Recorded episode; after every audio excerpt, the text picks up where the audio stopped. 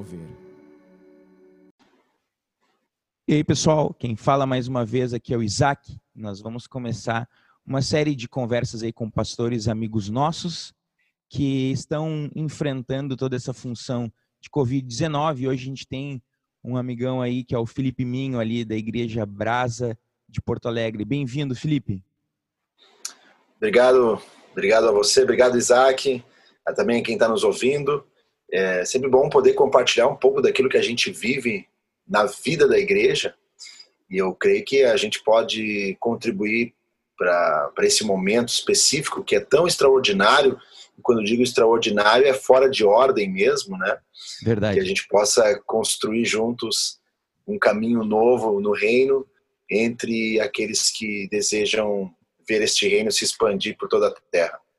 Amém. Felipe, conta um pouquinho para quem está nos ouvindo aí um pouco da tua história, teu envolvimento com a igreja. É, se tu esquecer, depois eu te lembro falar um pouco sobre o Um, que eu acho um projeto lindo demais. Manda bala aí para o pessoal te conhecer melhor. É, sim, eu, eu sou hoje pastor da Igreja Brasa, na Matriz, né? Na Matriz do Ministério Brasa, ali na Avenida Carlos Barbosa, aqui na, no bairro Azenha, Porto Alegre.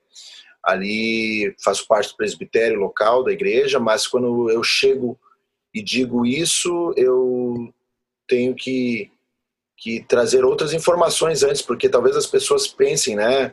Ah, chegou e já foi direto sentando na janela, né? Como se diz, né?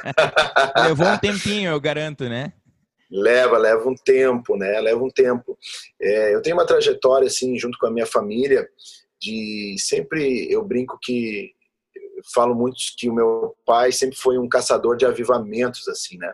Uhum. Meu pai sempre foi alguém que estava querendo saber o que o Espírito Santo estava fazendo e ele ele ia atrás daquilo e é muito apaixonado por almas. Meu pai é um evangelista assim nato, apaixonado por pessoas e, e sempre nesse processo nós fomos caminhando assim, entendendo o que Deus estava fazendo com a nossa família então, já tivemos uma época na Assembleia de Deus, já temos um pé na, na Assembleia, né? Uhum. E também tivemos uma época também em uma igreja mais tradicional, assim.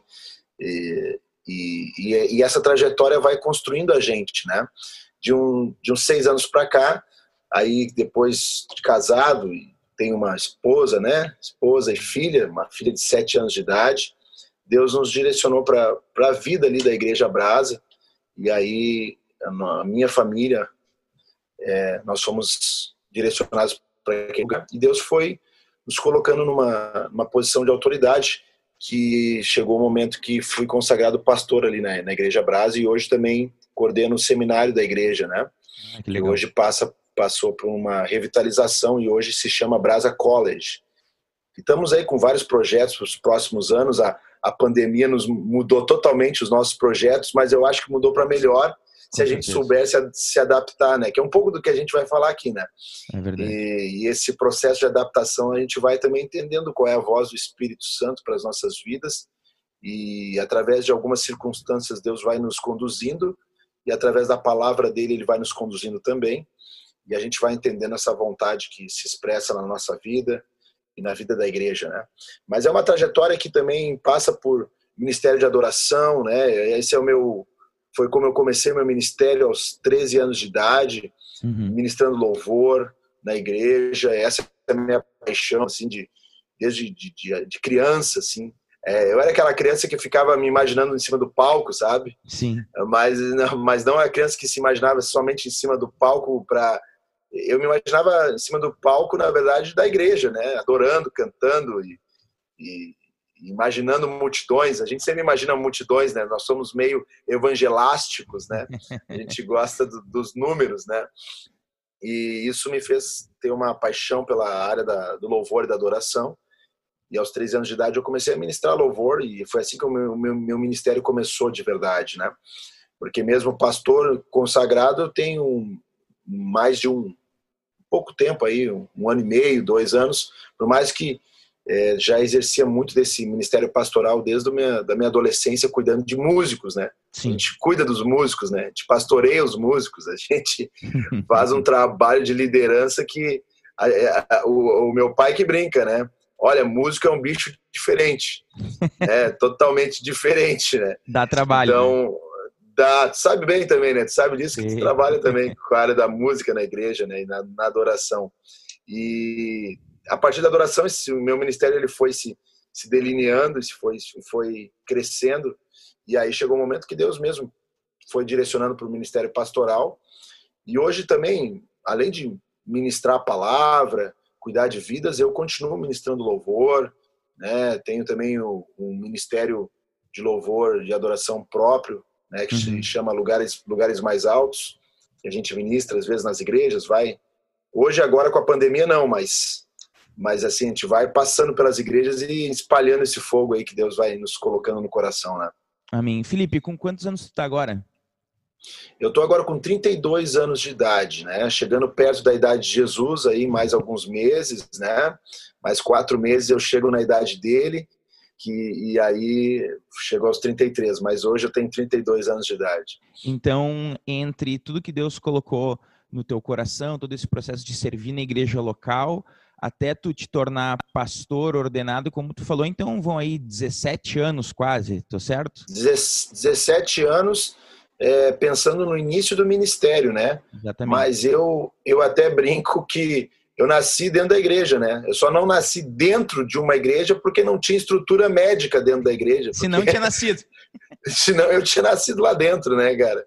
Mas assim, é, a vida com Deus, assim, né? Vida de igreja, de comunhão de igreja, eu vivo desde a minha infância, uhum. né? Eu, eu, eu me recordo eu, não sei o que eu seria sem a vida da comunhão da igreja, né? Uhum. Esse lugar onde a gente compartilha da palavra, canta, ri, convive, é, se exorta, se corrige, se motiva, se encoraja. Uhum. Esse lugar aí é meu DNA, assim, desde criança, né? Sim. E, e aí isso também já vem um pouco dessa vida, né? Porque muitas vezes a gente pensa no começo do ministério, né, como algo que que foi o start das coisas, mas não, né, Deus vai vai fazendo outros starts antes de a gente começar a servir mesmo Sim. aos olhos, né, da igreja.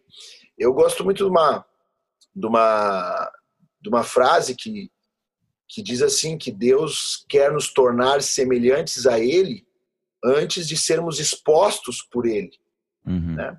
Uhum. Então, muitas pessoas pensam que ao, ao começar a servir na igreja, seja em qualquer ministério, em qualquer área, é, ele não tem que passar por um processo antes, né? E a gente isso é um erro. Claro que a gente nesse processo de, da estatura do varão perfeito, né? Até chegarmos a essa estatura. Mas existe um pré antes, né? Com certeza. Existe um, existe um lapidar de Deus na nossa vida, no nosso coração, que se a gente não está disposto a viver, é melhor tu nem entrar na empreitada do ministério em si, porque ele vai ser duro para quem não quer ser lapidado, né? Uhum. Ele vai ser duro para quem não quer ser podado.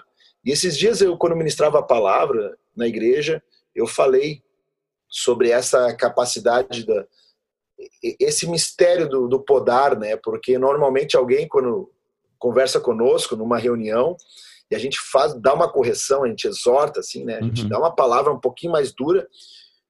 Eu já ouvi falar assim, ah, mas tu tá me podando. aí, eu, aí eu vou ter, ter que dizer pro cara assim, que bom, né? Porque podar significa que eu tô cortando um galho que tá morto para que venha um galho novo e tu floresça mais e tu cresça mais, né? Verdade. Então, se eu tô te, se eu tô te podando é porque eu tô tirando de ti uma coisa que tá ruim. Uhum. E talvez tu não tá querendo que, que a gente tire esse ruim de ti, né? Então é, é, nesse processo assim que a gente vai sendo podado pelo Espírito Santo e também pela comunhão dos irmãos, né? É, esse é... processo em direção ao ministério, ele é nunca, ele nunca é fácil. Talvez tu já fazia, talvez não, com certeza já fazia o, o trabalho pastoral, só não tinha o é. título, mas tu sabe o quanto isso implica também em receber e ter um peso desse título. Eu me lembro quando eu tinha ali por uns 19 anos, eu falei para meu pai que eu acreditava que eu queria seguir no ministério, começar lá a faculdade de teologia. E eu sempre conto a história e brinco que meu pai me perguntou umas três vezes, é tipo Jesus para João, né? Uh, é. Tem certeza? Tem certeza disso? Quase que meu pai foi quem me me desmotivou, entre aspas, porque o peso do ministério ele é gigante, né, Felipe? E acho que esse é conselho que tu deixa uh, para quem está nos ouvindo, talvez que se sente ou aspira ao ministério, que busca algo bom, como o apóstolo Paulo fala, mas que tem também a parte difícil, a parte dos desafios, né? É, são desafios que é, são os ônus, é o ônus né, da, do processo, né? Uhum. Eu até falo assim com alguns companheiros de ministério que existem coisas que um líder, né, um pastor, alguém que ou alguém que lidera algum ministério não pode fazer, né? Não pode, não certas atitudes que nós não podemos ter que talvez para outros não seja nada, é, na, na, não, não tenha problemas, né? Uhum. Mas nós nós somos uma uma um espelho, né, para essa geração, para essa sociedade e que nós temos que refletir a Cristo, né? Uhum. E isso, isso não é, não tem que ser um, um fardo a nós, mas tem que ser uma responsabilidade muito grande em relação a, a quem nos vê, a quem nos ouve. Né? Uhum. Eu não posso falar tudo né, da forma como talvez eu falaria se eu não fosse um líder, um pastor. Né? Eu tenho que saber escolher as minhas palavras, eu tenho que saber que muitas pessoas estão me ouvindo e eu não posso ser uma pedra de tropeço para a vida do, dos meus irmãos, né? Eu preciso ser alguém que os encoraja a prosseguir na, na uhum. carreira, né? E, e isso, para que a gente possa ter essa noção, essa consciência, a gente precisa ser lapidado no caminho, né? A gente precisa entender é, a responsabilidade que é estar diante da, da igreja, diante de pessoas uhum. e, ser a, e ser a voz que, que traz orientação à luz da palavra. Não é algo simples, tu sabe disso, né, Isaac? Sim, sim. Não é algo simples, e até nós, assim como pastores jovens, é, muitas vezes, né, tu é um pastor jovem, eu também sou, 32 anos de idade, eu considero algo, uma idade também jovem para ser pastor, mas é, existem responsabilidades que nós já carregamos e até por teu pai é pastor, meu pai também, né? E a Sim. gente a gente absorve meio que por osmose, né? Como se diz, né? É verdade. A gente já a gente já sabe qual é o que que o que que dá dá para tu fazer, o que tu não pode fazer, o que tu, como é que tu imagina que tem que ser e como é que é de verdade. A gente viu na trajetória dos nossos pais e avós uhum. é, o que que é esse andar na igreja, o que, que é esse processo. E a gente vai a gente vai construindo a nossa trajetória sem nunca, e acho que é isso que é importante, sem nunca rejeitar a voz do Espírito Santo uhum. em nosso coração, em nossa vida, porque porque eu lembro ali da igreja de Atos, no capítulo 13, é, quando a igreja de Antioquia, né, que é a primeira igreja que construída né, fora do, dos limites de Israel. Ela é aquela igreja que cresce ali e tem um presbitério local ali composto por cinco homens. O primeiro se chama Barnabé, que é famoso por ser chamado de filho da exortação ou da uhum. consolação, né? Um cara pastoral. E aí tem mais ali Lúcio de Manaém, né? Tem mais ali, tem mais outros. Mas aí o quinto a ser citado é um jovem que chegou há pouco tempo e que, e que é, não tinha muita expressão, mas já estava ali no meio da liderança. E esse jovem se chama Saulo. Ele ainda é uhum. chamado de Saulo naquele momento, que é o famoso Paulo. E o mais interessante é que no meio desse presbitério é, chega um momento ali em Atos capítulo 13 que o Espírito Santo fala com aquela igreja. Uhum. Né? E a partir desse falar do Espírito Santo, Barnabé e Saulo são separados para uma obra nova, que é a, é a primeira viagem missionária da igreja né, na história. Uhum. Então, o que, que isso significa? Nós temos jovens, nós temos gerações dentro de uma igreja, nós temos pessoas participando desse, desse dessa vida da igreja, é, de diversas gerações, mas a voz do Espírito Santo, ela ela é a que deve ter primazia nesse processo. E é ela que nos orienta para o novo de Deus. Uhum. Acho que até já estou falando aqui sobre um pouco desse momento que a gente vive, uhum. né, até de pandemia, porque o que nós temos hoje é um conflito geracional uhum. é, acontecendo no coração da igreja, assim, uhum. né, o, o, coisas que que antes não, nem se imaginavam que poderia acontecer, agora elas têm que acontecer em um mês. Uhum. Né? Um, é uma adaptação às plataformas online, é uma capacidade de envolver a igreja e de ser igreja o tempo todo. Verdade. Como é que a gente é, como é que a gente é igreja fora do templo? Como é que a gente vive a comunhão fora das quatro paredes, fora do lugar de encontro comum que seria o domingo, uhum. né? Uhum. E, e como é que a gente se adapta a esse lugar? Como é, como é que a gente entende esse lugar novo, né? E com um conflito geracional acontecendo que é bom. Ele tem que acontecer. Se ele não acontecer, tem algo errado. A gente só está falando para uma geração. A gente Verdade. precisa desse conflito. A gente precisa do conflito das crianças com os adolescentes, os adolescentes com os jovens, os jovens com os casais, os casais com, com os mais velhos. E, e, tem que ter um diálogo, uma conversa, porque isso é relacionamento. A é, gente essa... sabe, a gente é casado. Essa acho Vou que é a beleza, lá. é a beleza da igreja, né? Eu estava pensando antes, eu falei, uh, é. Tá João, mas Pedro foi para quem Jesus perguntou se tu me amavas, né? Só corrigindo o que eu falei. Mas eu acho que essa é a beleza, uh, é a beleza de, da igreja, né? João, antes, João 21, João 21. Exatamente, eu falei que Jesus tinha perguntado para João, mas ele perguntou para Pedro. Antes de ontem eu conversava com um amigo e eu disse: a beleza da igreja é esse, é esse entre aspas conflito e eu não falava tanto sobre geração, mas eu falava de posições sociais, e a gente falava de um caso onde, na posição da sociedade, eh, o rapaz ele é empregado do patrão, mas dentro da igreja ele é líder do patrão. Então, essa beleza, a igreja ela nunca pode perder. Esse, essa tensão, onde só acontece na igreja, só a igreja proporciona isso, né, Felipe? É, e é bem interessante isso, né? Pai, isso é algo é um, é um desafio, né? O que tu traz, né? Exatamente. É um, é um desafio. Poxa, na, na empresa eu lidero aquela pessoa, mas na igreja eu sou liderado por ela. É. Só na igreja para acontecer um negócio desse, cara. É. Então, às vezes, as pessoas elas malham muito a igreja e a gente sabe, principalmente como filho de pastor, todos os defeitos da igreja. Não precisam nos ensinar isso. Mas não. a igreja tem uma beleza que não existe em lugar nenhum no mundo. E eu acho não que existe, essa é. adaptação durante esse período de Covid, que é o que a gente está falando e quer falar durante essa semana, a igreja vai enfrentar outras adaptações, né? Outras, outras, outras que nós nem imaginávamos, né? Outras, eu, vamos dizer assim, algumas das adaptações que nós vamos enfrentar, né? A adaptação sobre como é que nós vemos o nosso encontro, o nosso lugar de culto. Uhum. Como é que vai ser o, no... o que, que é o nosso culto de verdade, né? Porque o nosso lugar de culto era o domingo com a igreja lotada. Como é que ele vai ser agora, uhum. né? A gente não sabe de verdade. Hum, quem tem todas as respostas é louco.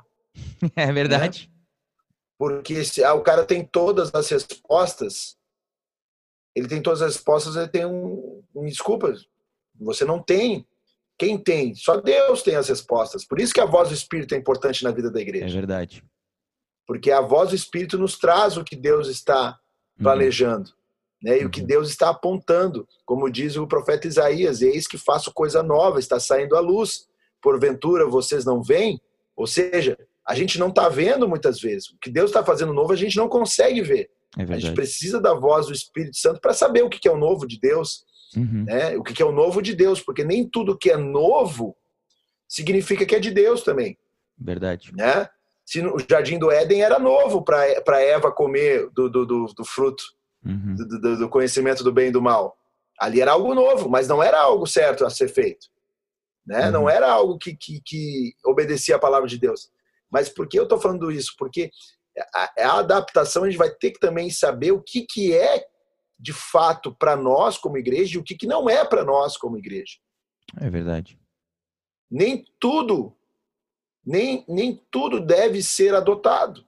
Uhum. Então, por exemplo, a gente tem que cuidar até é, e em alguns momentos a gente tem que cuidar em relação a, a, a, a este, a esta tentação de tornar tudo um fast food intelectual. Uhum. Uhum. Então, assim, é, ah, não, vamos ter menos tempo de pregação porque precisa né, ter, ter cronômetro. Ah, nós temos que compartilhar pequenas palavras. E aí, daqui a pouco, o público que está ouvindo, ele sempre fica com o que é raso, uhum. o que é superficial, porque nós nos adaptamos ao que as redes sociais estão dizendo que como as pessoas entendem. Mas a palavra de Deus, olha, olha que Deus diz em Oséias, no capítulo 6, né, o profeta diz: conheçamos e prossigamos em conhecer. Uhum. Ou seja, existe um, existe um lugar mais profundo de conhecimento de Deus. Talvez a gente tenha que cuidar algumas tentações que, que a adaptação online que está sendo proposta para nós nessa época de pandemia uh, nos, nos traz, né? Essa, essa falta de profundidade na palavra. Nós precisamos nos aprofundar na palavra. Se tem um momento que a gente precisa se aprofundar, é agora.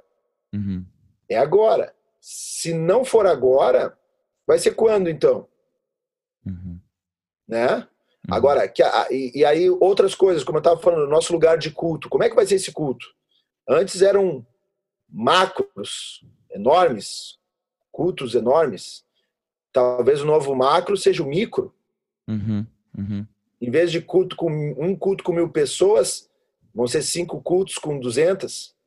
É uma conversa que a gente teve bastante entre os, os pastores e a liderança da igreja, fazendo uma reflexão uh, não só teológica, mas histórica com relação ao templo. O templo sempre foi um privilégio. Hoje é que a gente está mal acostumado, né?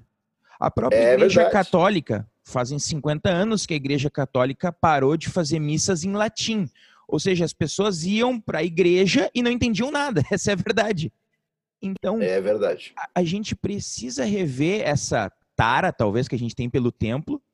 O, acho que o crescimento do culto caseiro, eu me lembro lá de Neemias, hoje eu estou ruim citando, mas deve ser Neemias 3 ou 4, quando eles estão reconstruindo tudo. E a instrução é que cada um, então, reconstrua o templo em frente à sua casa.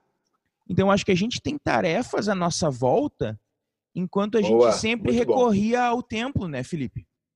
Muito bom, muito bom. É, olha, é, é, é, é assim, olha, extremamente relevante essa tua lembrança sobre a reconstrução do templo e dos muros de Jerusalém por Neemias, é, porque não adianta nós queremos reconstruir o templo sem reconstruir a casa primeiro. Exatamente. Né? Exatamente. A, querendo ou não, a célula mãe da, da sociedade é a família. Uhum. Uma, famílias desestruturadas vão, nós vamos ter igrejas desestruturadas. Por mais que a gente estruture um templo, uhum. por mais que a gente tenha todas as condições é, necessárias e fundamentais para um culto, uma família desestruturada gera uma igreja desestruturada. E, e por isso que a, a importância de nós é, reestruturarmos esse lugar de culto na verdade, dentro do lar, uhum. é que se torna talvez a grande adaptação desse tempo. É verdade. Né? Esse restaurar do altar, como a gente fala, né? Uhum. Dentro do, do, coração da família, é, é, é uma das grandes, é, é um dos grandes assuntos que a igreja devia se reclinar, uhum. né? Para pensar. Como eu te falei, o novo macro é micro. Uhum. E qual é esse micro? Esse micro começa na família. Com certeza. Esse micro começa em casa. Esse micro começa com um pai diz como Josué: Eu e minha casa serviremos ao Senhor. Uhum. Ou seja, era uma decisão do Josué, né? Aí vem a importância do sacerdote, né? Do lar, a pessoa, o homem ali da casa. Eu, primeiro é eu, eu uhum. vou, vou servir.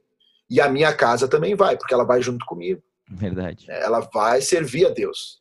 Né? Então existe um posicionamento ali do Josué que, que, reflete sobre toda a nação de Israel ali naquele momento.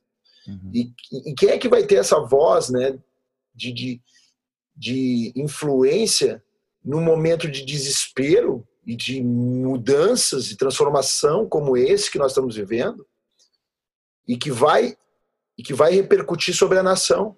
Uhum. Porque sabe o que, que me faz pensar, Isaac? A gente quer restaurar muitas coisas na sociedade, mas normalmente a gente deixa de lado a família. Verdade, verdade. A gente, a gente quer a política é, sem corrupção, uhum. e é, isso, isso é bom. A gente quer uma igreja que avança e que ganha a sociedade e que né, tem seus lugares de influência, tanto se fala hoje né, nas sete esferas de influência. Uhum. A gente quer dominar. Uhum. Né? Eu até sou meio contra as questões de teologia de domínio. Uhum. Né? A gente, o que a gente tem que ser é proclamador do evangelho, de verdade, né? Amém. O que a gente tem é, é, é, é, o que a gente tem é pregar as boas novas. O que é depois disso, bom, é outra coisa, né? Aí a gente tem que saber o nosso lugar como cidadão. Mas é, muitas vezes a gente quer dominar tantas coisas e aí não se domina o próprio lar. Verdade. Né? É, a palavra de Deus afirma que adianta ganhar o mundo inteiro e perder os da sua casa, né? Uhum. né? Os que são os teus, os que estão do teu lado, o que, que tu fez? E eu acho que essa é uma das adaptações que já que nem deveria ser uma adaptação, deveria ser uma prioridade uhum. que essa pandemia nos traz. Uhum. O olhar de novo para o lar, o olhar para a casa, o olhar para os meus entes queridos, o, essa decisão no meu coração, eu e minha casa serviremos ao Senhor. Né? E aí, decorrente disso, a gente pensa o resto. Claro. Né? O ponto de partida devia ser outro, né? Acho que a gente está ganhando essa, essa oportunidade de se adaptar ou readaptar, né? Mas, Felipe, a gente vai caminhando para o final. Eu disse que eu ia te lembrar porque eu queria muito que tu contasse um pouquinho sobre o Um, que é um, um projeto que sempre me chamou atenção e que, especialmente aqui para o sul do país, quando eu descobri ele através de um amigão, Michael Guerin, hoje ministro de louvor lá no Onda Dura de Porto Alegre, eu disse, bom, isso é aqui precisa uh, crescer, isso aqui precisa, outras pessoas precisam ficar sabendo. Ah, o Movimento 1 é um movimento de unidade da igreja através dos líderes jovens que nasceu há exatos seis anos. Né? Na verdade, vai fechar agora em setembro de 2014, foi o início. Então, nós estamos em 2020, são seis anos dessa trajetória, de uma trajetória onde a gente aprende mesmo a, a estar nesse lugar de unidade, de comunhão e de construção uhum. de, uma, de uma trajetória em comunhão, em unidade. É, é, uma, é um mistério, na verdade, né, Isaac? Sim. É um mistério porque é, dentro do um nós temos líderes jovens da, da Assembleia de Deus, da Batista, da Metodista, igrejas independentes, é, igrejas que saíram de alguma convenção, igrejas que estão dentro de uma convenção específica de sua, da sua linha lá, e todos eles têm que dialogar numa mesma mesa e encontrar o denominador comum, né? Uhum. E estarem juntos em projetos e iniciativas que visam o reino e não o seu próprio ministério. Uhum. Então é um processo de, de como eu gosto, como eu gostei de ouvir de um amigo meu, é um processo de nós largarmos os títulos e pegarmos as toalhas Uhum. Né? O que, que é as toalhas, né? De, ser, de lavar os, os pés uns dos outros e depois secar com, com, os pés de cada um com as toalhas. Largue os seus títulos e pegue as toalhas. Uma, uma boa. Então é, é, é, é, um lugar de nós estarmos juntos em construção de, de, de, um, de uma trajetória que é transgeracional também. Porque nós queremos que os nossos filhos vivam uma consciência do reino aonde eu estou na minha igreja, mas eu faço parte do reino, do corpo. E no corpo eu tenho um lugar que eu posso ser o braço, eu posso ser a mão, eu posso ser a perna, mas eu não sou o corpo inteiro. Uhum. Né, na cidade, eu não sou o corpo inteiro na cidade, no estado, nem na nação. Eu sou uma parte desse corpo. E, o um vem para trazer essa consciência, né, uma cultura de unidade no coração, primeiramente dos líderes jovens, que nós visamos como os próximos pastores das igrejas também, né? Uhum. Eles possam transmitir isso para a geração atual, mas que reverbere para as próximas gerações. E dentro desse movimento nós temos projetos, alguns deles, por exemplo, a Semana da Bíblia, que a gente organiza principalmente em Porto Alegre, né? Mas é um projeto de unidade que a gente lê a palavra de Deus em praça pública já fizemos cinco edições uhum. né, nesse, nesse formato. A gente lê durante uma semana inteira, 24 horas de forma ininterrupta a palavra de Deus na Praça 15 de Novembro, do lado do Mercado Público. Uhum. E ali a gente distribui Bíblia gratuitamente, a gente atende a população, a gente abraça, a gente, a gente comunica a palavra de Deus e expande esse reino de uma forma muito simples, não sem precisar de estruturas muito grandes. Uhum. Mas é um projeto que só pode acontecer em unidade, porque é algo tão grande que não pode ser feito por uma igreja só. Então existem coisas que só podem acontecer em unidade. E é isso que a gente quer trazer para a igreja. Tem coisas que você não vai conseguir fazer sozinho. Uhum. Tem coisas grandiosas em Deus que a gente só faz em unidade. Então, o Movimento 1 vem para fazer esse trabalho e também um trabalho de, de capacitação dos líderes jovens para esse novo tempo. E olha, a pandemia tem aumentado essa demanda, tem aumentado essa, essa pauta de uma forma que a gente não sabe de fato aonde tudo isso pode dar, mas a gente está pedindo orientação de Deus e, e dos irmãos juntos para que a gente possa construir qual vai ser esse novo caminho da, da, da igreja uh, nos jovens, nas lideranças jovens. E também tudo isso vem para trazer suporte para os líderes jovens das igrejas. Né? Um suporte. Ah, tu tem alguém, cara, tu tem alguém que está pensando junto contigo, tem alguém que está sofrendo junto contigo, uhum. tem alguém que está passando pelo mesmo problema no seu grupo jovem junto contigo e tu não é o único aí passando por esses por essas situações. Uhum. Então o movimento 1 tem esse tem esse foco assim. Claro que a gente poderia ficar aqui só um, um podcast só para falar Sim, sobre só isso. Só sobre né? o 1, né?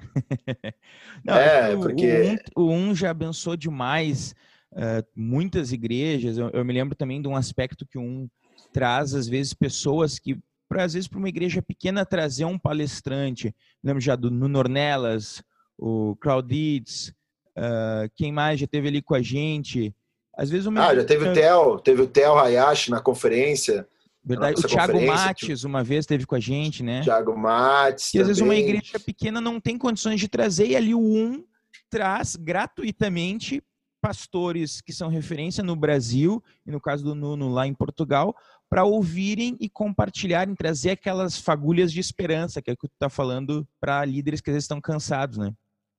É, exatamente, porque como tu, tu, tu, sabe, a liderança chega uma hora que ela cansa, né? Exatamente. Tu não sabe, daqui a pouco tu, a tua visão fica embaçada em algum momento. Uhum. E, a, e às vezes alguém vem de fora e te dá uma, um start, te dá uma, pelo menos um, uma nova perspectiva Uhum. Isso muda a gente para sempre. Eu fui muito encorajado por palavras que foram compartilhadas no Um uhum. e nas nossas reuniões de líderes. Uhum. Eu comecei a ver de um jeito diferente as coisas, mas eu não veria de um jeito diferente se eu não tivesse esse, essa oportunidade desse lugar de unidade entre entre estes homens e essas mulheres, né?